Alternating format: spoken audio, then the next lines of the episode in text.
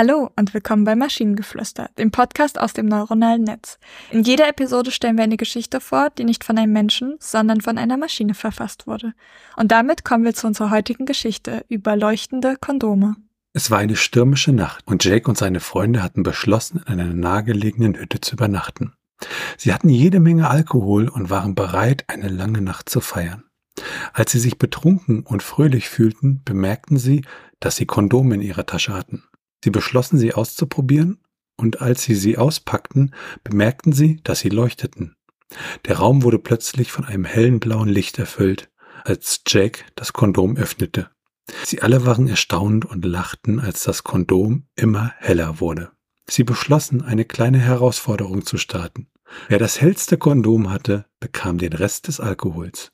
Jack zog sein Kondom an, und es strahlte so hell, dass es fast den Raum erleuchtete. Die anderen waren beeindruckt und versuchten ihn zu übertreffen, aber keiner konnte mit Jacks Kondom mithalten. Sie beschlossen, die Kondome aufzubewahren und sie für zukünftige Partys aufzubewahren. Sie hatten die beste Nacht ihres Lebens und die leuchtenden Kondome machten sie zu einem unvergesslichen Erlebnis. Jake und seine Freunde erinnern sich noch immer an diese Nacht und wie viel Spaß sie hatten. Jedes Mal, wenn sie diese leuchtenden Kondome sehen, erinnern sie sich an diese unvergessliche Nacht und lachten über ihre verrückten Abenteuer.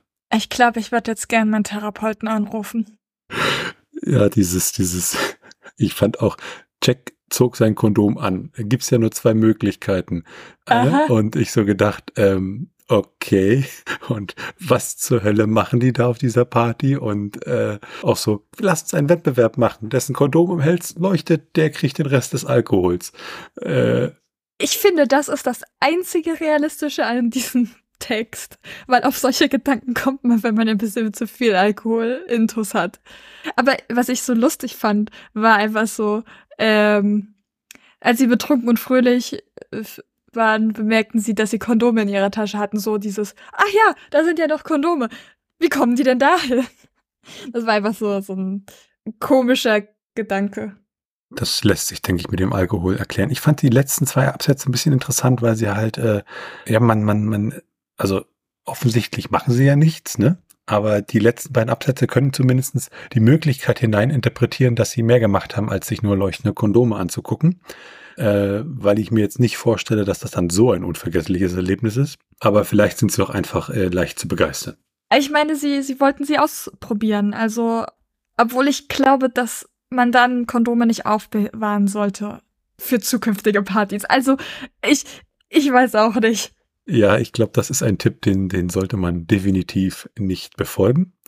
Und wenn ihr Ideen oder Stichwörter habt für eine Geschichte aus der Maschine, zum Beispiel über die Lust am Wandkalender, dann schreibt uns eure Ideen per E-Mail an info.tnsh.net oder über das Kontaktformular auf der Webseite. Bis zur nächsten Episode von Maschinengeflüster. Tschüssi. Bye bye.